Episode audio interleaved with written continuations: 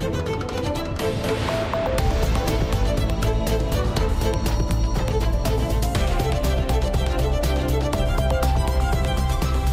E que temas estão hoje em destaque no Portugal em Direto? Cláudia Costa, olá, boa tarde. Olá, boa tarde. Hoje vamos olhar para o setor da saúde. Em Leiria arrancou esta segunda-feira em 10 freguesias que viram os estabelecimentos de saúde a encerrar ou que não estão em funcionamento por falta de médicos o projeto Bata Branca, uma iniciativa que de resto já está a dar grandes resultados na Zambuja, onde antes era muito difícil conseguir uma consulta, agora basta ligar e marcar.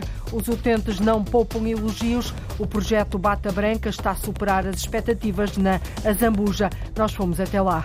O Mente Aldeias é um projeto de apoio psicossocial e de bem-estar que pretende melhorar a saúde mental das populações de seis localidades que foram afetadas pelo incêndio de 2022 na Serra da Estrela.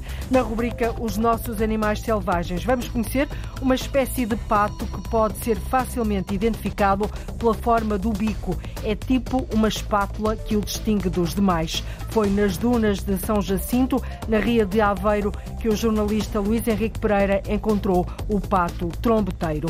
Para celebrar os 50 anos do 25 de Abril, o Museu do Douro convida a comunidade a divulgar cartas da liberdade e da paisagem. Vão ser escritas, lidas, cantadas ou em formato vídeo. Portugal em direto, edição é da jornalista Antena 1 Cláudia Costa.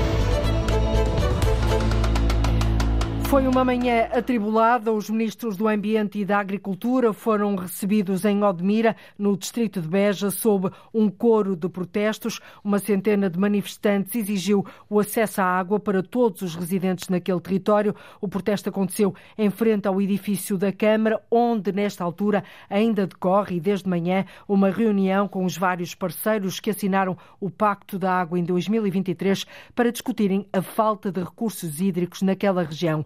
A jornalista Paula Verã acaba de conversar com Fátima Teixeira, do movimento Juntos pelo Sudoeste. Estavam bastantes pessoas reunidas em frente à, à Câmara, ao município de, de Odmira, uh, à espera da chegada da Ministra da Agricultura e do Ministro do, do, Ambiente, que vinham reunir com o Presidente da Câmara de Odmira e também com os parceiros do Pacto da Água, que foi assinado no ano passado. A questão que estava em cima da mesa era quanto mais vão baixar uh, a cota da barragem da, da Albufeira de Santa Clara. E, portanto, nós, como cidadãos, estamos obviamente muito preocupados porque houve esta promessa do Ministro do Ambiente de que uh, a cota da barragem descesse à cota 104 metros, que não haveria mais água canalizada para a irrigação, portanto, para a agricultura intensiva, para as estufas, para, todo, para todas as, explorações do perímetro de rega do Mira. Ou seja, esta baixa da cota da barragem significa, se descer mais, pode pôr em causa o consumo doméstico? Absolutamente, absolutamente. Tanto mais que, em boa verdade, ninguém sabe muito bem qual é o volume que a barragem tem, porque a Agência Portuguesa de Ambiente já prometeu há, mamas, um ano, há dois anos, que ia fazer estudos de batimetria para saber concretamente qual é o volume concreto que existe na barragem, e esse estudo não, ainda, ainda não foi feito, não, não, está previsto ser feito. Portanto, vivemos de promessa em promessa e de exceção em exceção. E assim não pode ser porque estamos a votar todo um território à seca seca extrema. Qual é que seria a proposta do movimento Juntos pelo Sudoeste? Qual seria a solução? Uma das soluções é regular, é fiscalizar aquilo que está instalado no perímetro de rega de mira em, em, termos de exploração agrícola. Não deixar que mais instalações sejam uh, feitas e, por outro lado, também adaptar as culturas ao tipo de clima que temos. Estamos, por um lado, temos frutos vermelhos, os abacateiros, que também consomem imensa água, a serem instalados que nem sequer são produtos de primeira necessidade, nem sequer são para consumo nacional, a grande parte são para ser eh, exportados. Estamos nós, consumidores todos domésticos, sermos forçados a ficar sem água nas nossas casas para que estas empresas possam exportar e tenham os loucos frutos que têm. Seca extrema no sul do país, cidadãos indignados. O encontro a convite dos autarcas de Odmira e Algesur conta com a participação da Ministra da Agricultura, Maria do Céu Antunes, e também do Ministro do Ambiente e da Ação Climática, Duarte Cordeiro, mas igualmente conta com empresários do setor agrícola e associações de produtores, ambiente e turismo. O encontro ainda não terminou. Na Madeira, a família que foi realojada no Curral das Freiras depois da derrocada de sábado continua continua sem poder voltar a casa por uma questão de segurança enquanto decorrem os trabalhos de limpeza. O autarca de Câmara de Lobos, Pedro Coelho, justifica a decisão. Estamos a reavaliar a situação. Eh, a família está realojada num, num, num outro espaço e agora é, é tentar mitigar o, o, que nós temos aqui, sabendo que temos duas, duas grandes pedras que têm que ser, eh, no fundo, removidas, partidas, porque estão a causar algum perigo à, àquela casa. Por isso não há neste momento condições para a família regressar a casa. Os trabalhos continuam no terreno. A derrocada aconteceu no sábado, na zona do Pau Formoso e Pico Furão, no Corral das Freiras, na Madeira. Os trabalhos de limpeza decorrem. O secretário regional dos Equipamentos e Infraestruturas testemunhou a intervenção. Pedro Fino descreve o que é que vai ser realizado nas próximas horas para que o curso de água que transbordou siga o caminho natural antes da forte chuva que está prevista. Uma máquina de 8 toneladas irá uh, àquela zona, uma máquina de rastros, em que com o martelo irá partir uh, a pedra uh, e irá uh, tentar colocar o canal, a linha de água, na, na, no sítio onde, onde, onde, original da, da linha de água. Esperam-se hoje mais chuvas? Acha que este trabalho é capaz de ficar concluído até ao final do dia ou nem por isso? Nós queríamos ver se, se ficava pronto agora até o final do, do, do dia de hoje, porque está previsto chover esta madrugada nós pretendíamos que eh, fazer este trabalho durante o dia de hoje, de modo a que eh, durante a noite eh, a água já corresse no canal de água original. Com a derrocada ficaram soterrados três carros e uma mota, mas ainda não é possível avaliar a real dimensão dos estragos causados nas viaturas. A depressão Irene provocou esta noite em Ponta Delgada, nos Açores, 12 ocorrências. O mau tempo não dá tréguas na região. Os grupos central e oriental estão sob aviso amarelo até às nove da noite, devido à previsão de chuva que pode ser acompanhada de trovoada. Apesar das inundações em várias casas, até agora, Ana Leal Pereira não houve necessidade de realojamentos. Depois da passagem do Hipólito, é agora a depressão Irene que está a afetar os Açores. O mau tempo atingiu sobretudo a ilha de São Miguel durante a noite. Segundo a Proteção Civil, foram registadas 12 ocorrências em Ponta Delgada, a maioria inundações em habitações e há também obstrução e inundação de vias no caminho das Arribanas. Não há registro de vítimas nem necessidade de realojamento. Arrives São José, Fajando Cima e Fajando Baixo são algumas das freguesias onde se registaram as ocorrências. Os grupos Central e Oriental estão sob aviso amarelo até às 21 horas, devido à previsão de chuva que pode ser acompanhada de trovoada. Prevê-se precipitação alguma que poderá ser por vezes forte e acompanhada de trovoada. O vento será mais intenso durante o dia de amanhã, prevendo-se neste momento rajadas que poderão atingir os 85 km por hora nos grupos ocidental e oriental e os 70 km por hora no grupo central.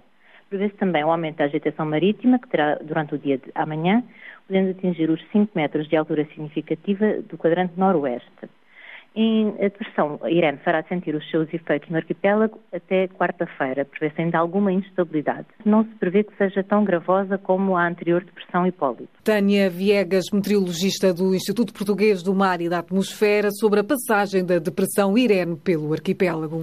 Todos os cuidados são poucos, até porque o pior ainda poderá estar para vir. Os grupos Central e Oriental dos Açores estão sob aviso amarelo até às nove da noite. De resto, no continente, também 11 distritos estão hoje sob aviso amarelo devido à previsão de chuva, por vezes forte, podendo ser acompanhada de trovoada devido aos efeitos da depressão Irene, isto segundo o Instituto Português do Mar e da Atmosfera. Em Guimarães, a Câmara vai lançar um concurso para 61 casas de habitação social a todo o Conselho. Isto porque já por duas vezes não apareceram promotores interessados para a construção destes fogos em área urbana devido ao elevado preço dos terrenos no Namaral. Estas habitações sociais fazem parte de um conjunto de 172 casas a construir ao abrigo do programa Primeiro Direito do Governo e da Estratégia Local de Habitação de Guimarães. Em novembro do ano passado, a Câmara adjudicou dois lotes, onde vão ser construídas 111 habitações. Faltam agora 61 e a autarquia vai, diz a vice-presidente e vereadora com o pelouro da habitação, Adelina Paula Pinto, optar por abrir outro concurso. Tínhamos aberto concurso, tinha ficado vago. Depois abrimos um segundo concurso em que alteramos o valor por metro quadrado, este último que falou de novembro. Desses três lotes, dois ficaram adjudicados, um ficou deserto. Uh, e agora está um terceiro, estas 61 casas que em falta das 172 previstas na estratégia local de habitação, que está agora, que foi já a reunião de Câmara, que uh, será agora lançado a concurso. E esse concurso, explica a Vice-Presidente da Câmara de Guimarães, tem como destino zonas do Conselho onde o preço dos terrenos para habitação é mais acessível. Como ele estava numa zona muito urbana, não é? Naquela zona mais do miolo da cidade, e nas, nas freguesias mais envolventes, uh, agora para ver se conseguimos que efetivamente alguém algum empreiteiro, algum promotor venha uh, a concurso, nós alargamos em áreas também identificadas na nossa estratégia local de habitação, como sabem é a nossa Bíblia, no sentido uh, que estas casas terão de dar resposta às necessidades identificadas na estratégia e, portanto, alargamos uh, as propostas às nossas vilas e as zonas também mais populacionais e onde nós temos, obviamente, falha de habitação. O concurso agora lançado para 61 casas de habitação social tem um preço base de quase 9 milhões de euros. E acredita a Câmara de Guimarães que o preço dos terrenos para a periferia pode atrair para o concurso promotores que ficaram de fora em outras edições. Um mês e meio depois de ter entrado em funcionamento, a rede de transportes metropolitana Unir, metropolitana do Porto, Unir, continua a suscitar muitas críticas. Já este mês, autarcas e o presidente da área metropolitana do Porto, Eduardo Vítor Rodrigues, reconheciam que o arranque em dezembro não correu bem, mas que a situação estava a melhorar. Hoje, ao final da tarde, há um protesto pela defesa do transporte público em frente à Câmara de Gondomar. Afonso Sabença, um dos organizadores do protesto, diz que as falhas a apontar ao unir não são muito diferentes das verificadas nos restantes conselhos da área metropolitana do Porto, com a agravante, diz, de Gondomar não ter metro até ao centro da cidade com a transição, a passagem dos serviços da Gondomarense para a Unir, aquilo que nós verificamos foi desde lá um conjunto muito significativo de carreiras suprimidas, uh, de percursos alterados, uh, de horários também eles, também eles modificados ou suprimidos e, sobretudo, de uma grande falta de informação. Ou seja, foi, foi feita toda esta alteração com estes resultados muito negativos, mas sobretudo houve muita falta de informação e divulgação junto da população de Gondomar. Afonso Sabença diz ainda que as falhas na rede de transportes Unir em Gondomar têm complicado e muito a vida dos utentes. Situações verdadeiramente dramáticas. Nós temos contactado com muitos utentes que têm que ser neste momento uma hora mais cedo de casa, uh, que muitas vezes depois, ao tentarem ir para casa, já não têm autocarros e têm que optar por utilizar um táxi ou, ou chamar um TVDE, porque efetivamente estão completamente à deriva. Isto teve particular impacto, eh, poderíamos dizer, no mês de dezembro. Eh, entretanto, começou o período de férias escolares, há sempre naturalmente um alívio, por assim dizer, do ponto de vista da utilização do transporte coletivo. Uh, mas agora, volvido, volvido o período escolar, os, os problemas continuam, persistem e não, e não tem solução à vista. O descontentamento ainda é grande, por isso alguns utentes da Unir em Gondomar concentram-se mais logo em frente à Câmara Municipal, um protesto organizado pela CDU. Os músicos e artistas do Centro Comercial Stop, no Porto, vão manifestar-se amanhã junto dos proprietários das várias lojas durante a Assembleia de Condomínio que vai deliberar sobre uma nova administração. Na rede social Instagram, os músicos indicam que a manifestação vai acontecer pelas duas da tarde, no auditório do Centro Comercial Stop. Em causa está a falta de comunicação e, e transparência, é o que alegam, o funcionamento do centro comercial após as 11 da noite e a participação da comunidade de músicos e artistas na administração do edifício. A manifestação vai coincidir com a reunião anual da Assembleia de Condomínio do Centro Comercial Stop. Ali funcionam salas de ensaio e estúdios. O Stop viu a maioria das frações serem seladas a 18 de julho, deixando quase 500 artistas e lojistas sem terem para onde ir, mas reabriu em agosto com um carro de bombeiros à porta. Ainda assim, o centro comercial vai continuar a funcionar por tempo indeterminado, na sequência de uma providência cautelar interposta pelos proprietários à decisão da Câmara de encerrar o edifício. A autarquia de Santo Tirso está a fazer operações de limpeza nas margens dos rios Vizela e Ave, uma intervenção entre os dois parques urbanos urbanos do Conselho, um deles recentemente inaugurado. A ideia é que a população possa usufruir, mais tarde, das margens de ambos os rios, onde vão surgir, Lourdes Dias, espaços de lazer e uma via ciclável.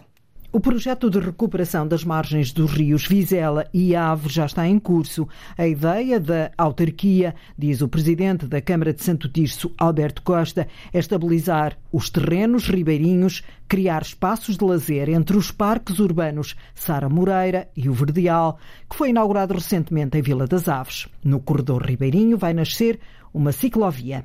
Esta limpeza que está feita ao longo das margens do Rio Ave e Vizela entre estes dois parques vai permitir a próxima fase, que é, é uma fase de execução de um, de um, eh, de um, eh, de um percurso pedonal e ciclável entre estes dois parques, unindo também estas freguesias, estas populações, o maior polo populacional de Santiço, que é a própria cidade de Santiço, e o segundo maior polo populacional, que é eh, Vila das Aves. Para além da recuperação das margens, a autarquia está também empenhada na despoluição das águas dos rios Ave e Vizela, castigados pela poluição ao longo de vários anos. A limpeza e estabilização da margem vai naturalmente ficar a nu aquilo que são descargas eventualmente ilegais e ligações ilegais que tenham eh, ao próprio rio. É assim que estamos também a fazer também no projeto que temos do Rio Lessa. Portanto, no final, no fundo, é concretizar esta estratégia mais geral, mais global, de recuperação total que é o que queremos no final de todas as nossas linhas de água no, no município de Santirce. A limpeza do corredor ribeirinho deve estar concluída já no início da primavera, um investimento de 1 milhão e 200 mil euros. A construção da ciclovia ao longo de 18 quilómetros só arranca no próximo ano. A construção dos novos espaços de lazer, que inclui uma ciclovia, vai custar no total 2 milhões de euros. Em Almodóvar, depois de terem sido anunciadas na semana passada medidas para fixar médicos de família no Conselho, a população espera agora por um melhor acesso à saúde. Têm sido tempos muito difíceis. Neste Conselho do Distrito de Beja, há quem diga que são precisos pelo menos 30 médicos de família. Atualmente existem três, o que é claramente insuficiente. Tatiana Felício. Almodóvar tem cerca de 6.800 habitantes e apenas três médicos a trabalhar no centro de saúde. Que é pouco para a população que temos cá no Conselho. Eles não podem fazer o impossível. Só atendem 14 pessoas, uma tarde, há pessoas que vão para ali o meio-dia para serem consultadas às 3 ou às 4, se apanharem consulta. Isto não é nada. Três médicos, não. Nós precisamos aqui é de 30 médicos. É muito mal. Há uma quantidade de pessoas, quando chegam naquela quantidade, não atendem mais ninguém. Se vier alguém de longe e chegar a, ao fim, já não tem consulta. É um problema de falta de profissionais de saúde que afeta a população e que não é de agora como explica o presidente da Câmara, António Bota. Estamos sempre na corda bamba. A Câmara já teve que, em tempos, contratar médicos por conta própria para servir a população, onde 50% são séniores e sabemos que quanto mais sénior, mais necessidades médicas têm. Também sabemos que as pessoas eh, pagaram uma vida inteira impostos e chegou ao momento, naturalmente, da sua reforma de usufruírem daquilo que é o benefício dos descontos que fizeram. É um direito, o Serviço Nacional de Saúde não consegue responder e as câmaras municipais, como a de Almodóvar, têm que tentar encontrar soluções paralelas. Neste caso, a solução passa por dar 500 euros mensais aos médicos que exercem no Conselho para comparticipar o arrendamento de uma casa ou as despesas de deslocação até ao trabalho.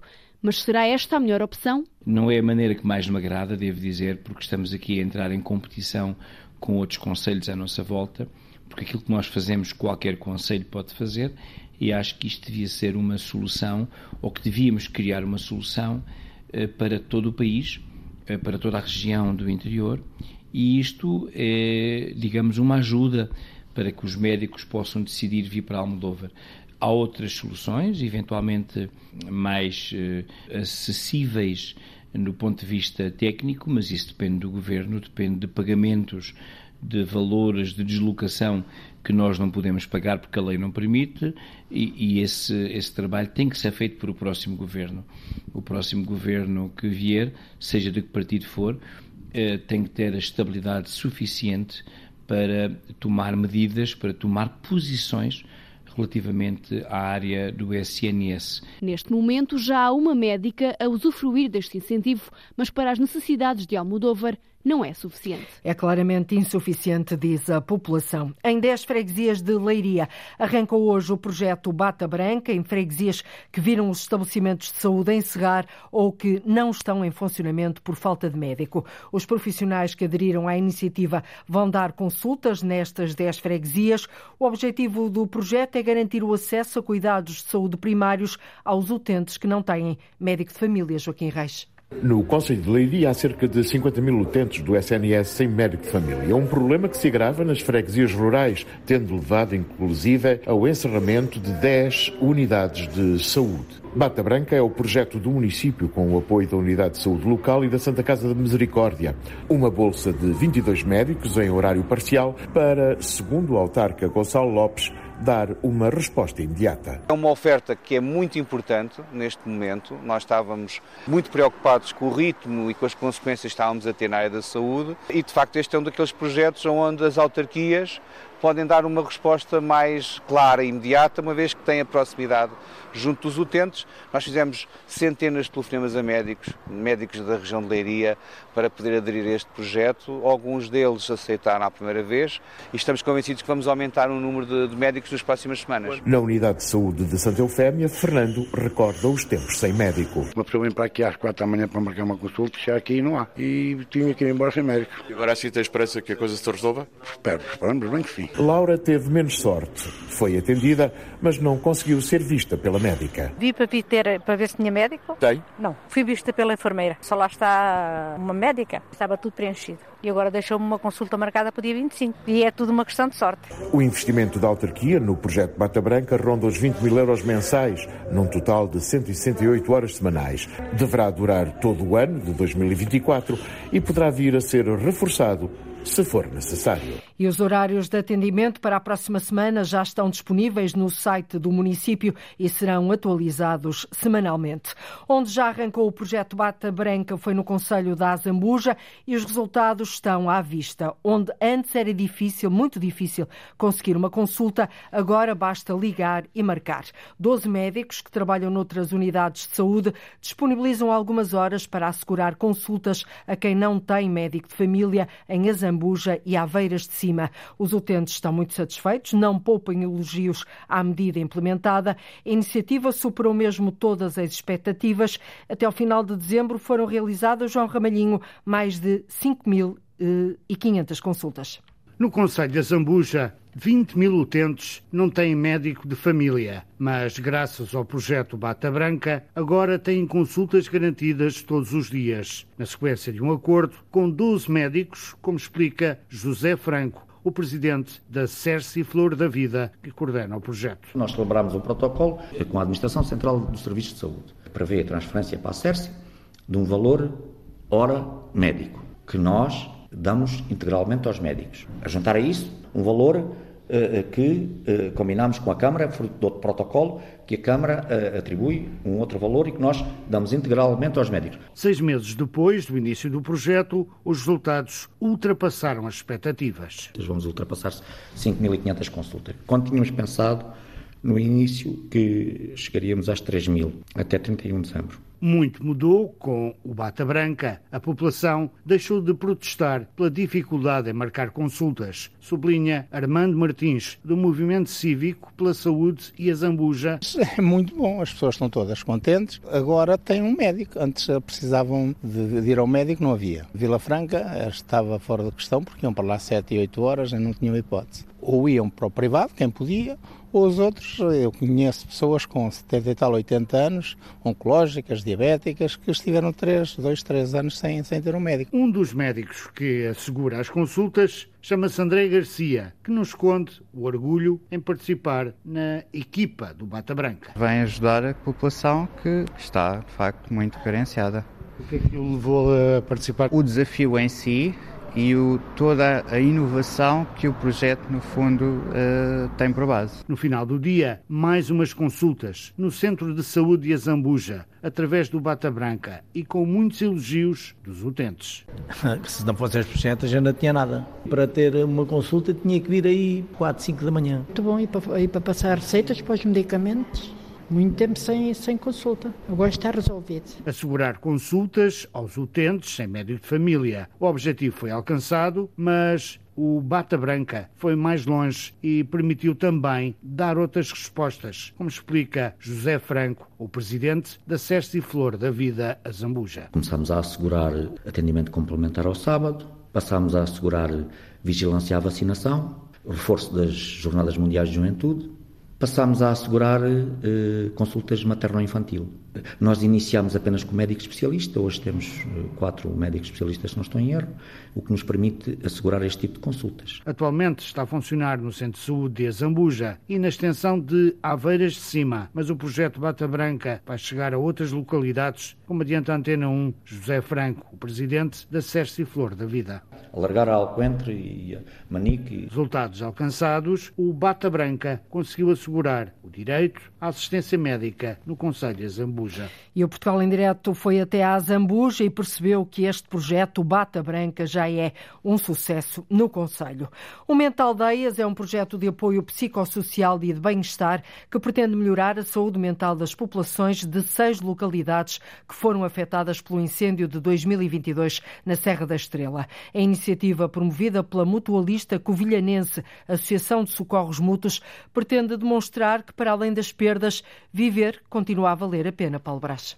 Está no terreno há três meses, mas só agora foi apresentado. Funciona com uma equipa multidisciplinar que presta apoio psicológico, atividade física, animação sociocultural e faz rastreios cognitivos. Um apoio ao bem-estar das pessoas, como refere Nelson Silva, o presidente da Mutualista Covilhanense. Aquilo que tentámos foi desenhar um projeto uh, que tratasse uh, dessa parte, daquilo que é uh, a saúde mental destas pessoas e, e desenhamos este, este, este projeto do Mente Aldeias, que não é mais do que um, um, um projeto de apoio psicossocial e de apoio ao, ao bem-estar. Os participantes, na sua maioria com mais de 65 anos, gostam da ideia. Já falámos na leitura, na escrita, no, em conviver, em fazer coisas que nos deem gosto. O que aprendemos aqui hoje é recordar o passado e, e distrair-nos um bocadinho. Gostei porque foi do convívio, daquilo que vi, para recordar tempos antigos. e gostei. Pronto. A psicóloga responsável pelo projeto, Isabel Malaca, considera que é importante atenuar memórias negativas e perceber que, além das perdas materiais provocadas pelos incêndios, a vida continua a valer a pena ser vivida. O resultado imediato que nós uh, tiramos é a alegria, a boa disposição das pessoas, é a própria referência delas em que vieram, em que valeu a pena vir, que foi um, um, um tempo bem passado, a criação de novas memórias, que muitas vezes é aquilo que depois também ajuda às tristezas e às mágoas que vão existindo a, a, a, a suportá-las melhor, não é? E ir seguindo com a sua vida para a frente. Para além de nós um, nos sentirmos mais contentes, porque estamos também a passar tempo com pessoas que gostamos, estamos também a obrigar a nossa memória a ir buscar conhecimentos que já foram aprendidos há muito tempo. O Mental Aldeias, da Mutualista Covilhanense, é dinamizado em colaboração com juntas de freguesia, destina-se a todas as idades. Atualmente o projeto abrange 80 pessoas e o objetivo é chegar às 150, durante 12 meses, em seis freguesias do Conselho da Covilhã. Um apoio psicossocial e de bem-estar importante às populações de seis localidades que foram afetadas pelo incêndio de 2022 na Serra da Estrela. O bico, em forma quase de espátula, em forma de colher na ponta, dá o nome comum a este pato. É segunda-feira, é dia de Os Nossos Animais Selvagens. O pato trombeteiro. Não fôssemos pensar por engano que seria pelo som emitido, pela vocalização. Não. É pela forma do bico, só e apenas. Uma rubrica de Luís Henrique Pereira para ouvir adiante neste programa. Com a ambição de ser classificada como Património da Humanidade, Vila Viçosa, conhecida como a Princesa do Alentejo, entrega esta tarde em Lisboa o dossiê da candidatura à Unesco. O jornalista Paulo Nobre foi perceber os trunfos que vão ser apresentados pela Vila Alentejana. São três volumes: a candidatura, os textos históricos e o plano de gestão. Às três e meia da tarde, Vila Viçosa formaliza, junto da Unesco, no Palácio das Necessidades em Lisboa, a candidatura da Vila Alentejana a Património da Humanidade. A autarquia e a Casa de Bragança são os promotores de uma candidatura aqui explicada pelo Presidente da Câmara de Vila Viçosa, Inácio Esperança. Falámos essencialmente de Vila Viçosa como sede do CAL, ou seja, sede da Casa de Bragança, obviamente de onde saíram os reis da quarta dinastia, mas também como uma casa do cal muito importante em grandes períodos da nossa história, essenciais para a nossa independência e para a nossa identidade. Na questão da vivência uh, da corte ducal em Vila Viçosa, uh, da cultura, obviamente, e tudo o que está associado a essa opulência e grandiosidade da corte brigantina, e incluímos, ou demos mais ênfase à tapada e à vida eh, dos duques e dos seus convidados eh, estrangeiros que vinham a Vila Viçosa, obviamente, para a Tapada, caçar. Demos também ênfase à questão da, da padroeira de Portugal, a questão da coroação de Nossa Senhora como Rainha de Portugal e o facto eh, de isso ser essencialmente uma estratégia política, mais do que religiosa, para Portugal ser reconhecido como independente. E depois a importância que Portugal teve em tudo o que foi gizar o mundo nos 500 e nos 600, eh, porque por aqui passaram muitas decisões que tiveram importância não só para Portugal, como para todo o mundo, que na altura era dividido pelos dois países ibéricos. Qual é o grande trunfo desta candidatura? O grande trunfo é a monumentalidade e grandiosidade E da sua história. Portanto, é isso que queremos preservar e legar ao mundo e ao futuro. É desta que a Unesco vai aceitar a candidatura? A crença, no fundo, faz andar o homem, faz andar o mundo e nós temos essa crença, acreditamos que Vila Viçosa e o seu património merecem uh, ser mostrados ao mundo, merecem ser preservados. A candidatura nesta fase deixou de ser apenas ter apenas um promotor, que era a Câmara Municipal, e passou a ter dois promotores, que é a Câmara Municipal e a Fundação da Casa de Bragança, que é detentora de uma grande parte deste património e, no fundo, é detentora também do legado uh, dos Bragança e da, da, da Sereníssima Casa de Bragança, enquanto património. E por isso é extremamente importante para nós poder contar com esta parceria da Fundação da Casa de Bragança, que assim se torna nosso co-promotor. O que é que pode mudar em Vila Viçosa? O que é que Vila Viçosa pode ganhar eh, caso esta eh, candidatura avance e Vila Viçosa seja mesmo património da humanidade? Eu costumo fazer a pergunta ao contrário. O que é que o mundo perde se Vila Viçosa não for classificada? Portanto, de facto, eh, é importante classificar Vila Viçosa precisamente porque este património, não só o património material, como a sua história e a vivência da Casa do Cal aqui. repare, daqui saiu uma rainha de Inglaterra vice-reis da Índia, governadores de quase todo o mundo, de todas as paragens do mundo. Catarina de Bragança era filha de João IV, nasceu aqui em Vila Viçosa e ela é que ensinou os ingleses a beber o chá às 5 e a usar o guardanapo e a tomar um banho semanal. Era uma, um hábito da corte brinhatina. Portanto, temos um papel importante no mundo e há que preservar não só estas histórias, como outros patrimónios que daqui saíram, materiais e imateriais, que é necessário, e estão aqui também, que é necessário preservar, recordar e dizer ao mundo que a origem foi aqui. Portanto, eh, no fundo, não é tanto o que é que Vila Viçosa deixa de ganhar, é o que é que o mundo perde se a história e se Vila Viçosa se perderem. Os trunfos históricos, e são muitos, como ouviu, de Vila Viçosa para ser classificada Património da Humanidade. A candidatura à Unesco é entregue esta tarde em Lisboa. O Congresso dos Jornalistas começa já esta quinta-feira, numa altura em que um dos maiores grupos de comunicação social do país, a Global Média, atravessa uma grave crise. Também a imprensa regional está a braços com muitas dificuldades, e não é de agora. É o caso dos jornais Diário do Minho e Correio do Minho, assim como as rádios e um jornal digital de Braga. Os meios são poucos, a publicidade não chega para pagar ordenados e a solução, Ana Gonçalves, é tentar outras formas para sobreviver. Duas rádios, Antena Minho e Rádio Universitário do Minho, dois jornais diários, Correio do Minho e Diário do Minho e um jornal digital, o Minho. Na Rádio Universitária, diz Elsa Moura, a diretora de informação, há cinco jornalistas insuficientes para cobrir a região. Somos poucos para aquilo que é, que é preciso fazer uh, e muitas vezes sentimos que não conseguimos uh, dar todas as notícias que queríamos ou aprofundar tanto determinadas matérias, precisamente porque a equipa é limitada. E além de serem poucos a cobrir a região, também têm que fazer noticiários das 8 da manhã às 8 da noite. O que significa aqui, obviamente, que uma parte do dia está uh, direcionada para, para a antena uh, e não para uh, fazermos notícias fora da rádio. E receitas para sustentar a rádio universitária vêm da Associação Académica e da Universidade do Minho, mas não só. A imagem passou a ser utilizada para a, a promoção de alguns serviços externos que nos permitem, não só com a própria ligação à Universidade do Minho, mas também com outras estruturas que acabam por ajudar também aqui a equilibrar um bocadinho as contas. Também para equilibrar as contas, o Diário do Minho, o único jornal diário da Igreja a nível nacional e que cobre toda a região do Minho, aposta nos suplementos, como explica o diretor Damião Gonçalves Pereira. E nós vamos combatendo isso com os suplementos uh, direcionados às aos eventos uh, culturais, não é? E com 16 jornalistas e desde há dois anos com uma televisão digital, a DMTV, o Diário do Minho tenta chegar aos 24 conselhos da região. Quase diariamente nos deslocamos, uh, pelo menos a meia dúzia de conselhos da região, não é? Para tentar fazer uma maior cobertura de, das coisas que vão acontecendo. Correio do Minho e Antena Minho é outro órgão de informação em Braga, rádio e jornal. Existe ainda o Diário Digital O Minho, um dos mais partilhados nas redes sociais. As dificuldades da imprensa regional, neste caso do Distrito de Braga, para conseguir sobreviver.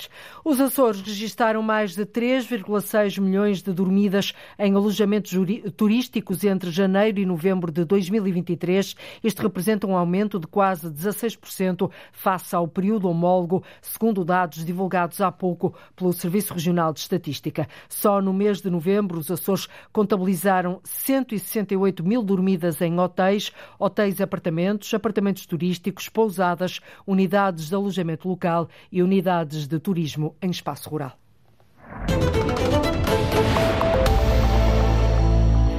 Agora sim está na altura de abrirmos essa janela para a natureza, é sempre assim aqui às segundas-feiras. Hoje, na rubrica Os Nossos Animais Selvagens, vamos conhecer uma espécie de pato que pode ser facilmente identificado pela forma do bico. O pato trombeteiro pode ser avistado em Portugal, em várias zonas úmidas, lagos e lagoas. É o caso da Reserva Natural das Dunas de São Jacinto, na Ria de Aveiro.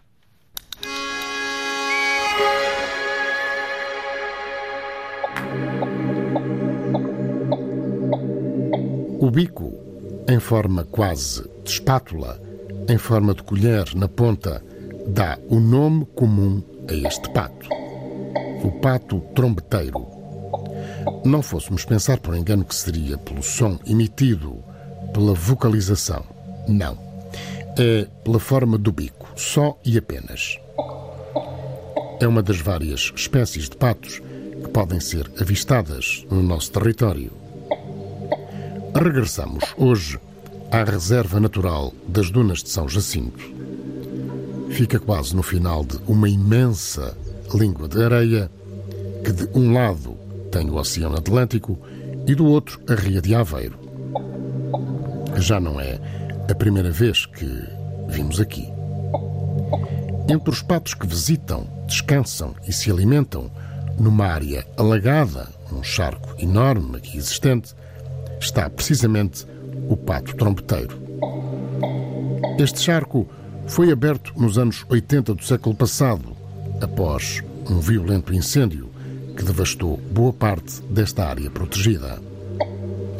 Esta pateira, na Reserva Natural das Dunas de São Jacinto, é um chamariz para todos os que gostam de observar este género de aves.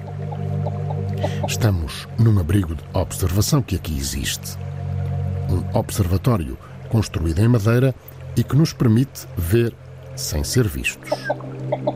Em tudo semelhante a outros observatórios do género. Há que fazer silêncio e esperar. Patos, às dezenas, de espécies diferentes. Muitos vêm para aqui passar os meses mais frios, para assim fugirem aos invernos rigorosos do norte da Europa. No meio da família enorme de patos, lá anda o pato trompeteiro.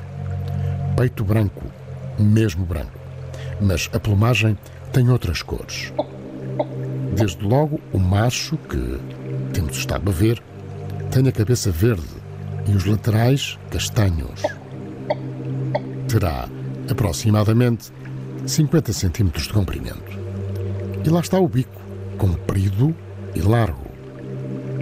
Se o macho tem cores variadas, já a fêmea apresenta, como estamos a ver, uma plumagem de um castanho uniforme.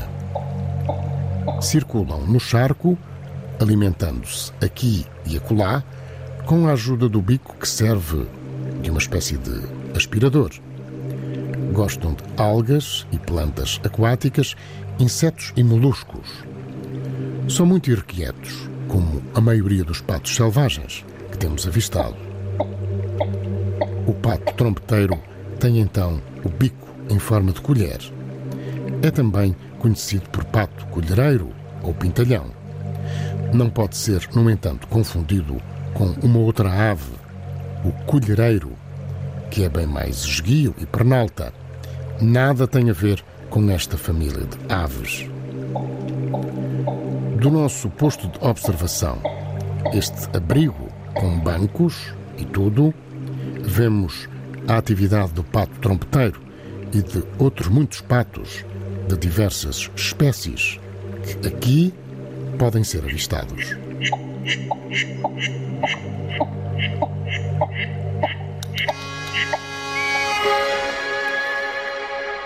Os nossos animais selvagens é uma rubrica de Luís Henrique Pereira, com sonoplastia e pós-produção áudio de Edgar Barbosa, Rui Fonseca, Rui Coelho e Cláudio Calado. Uma rubrica que de resto pode ouvir a qualquer hora na RTP Play.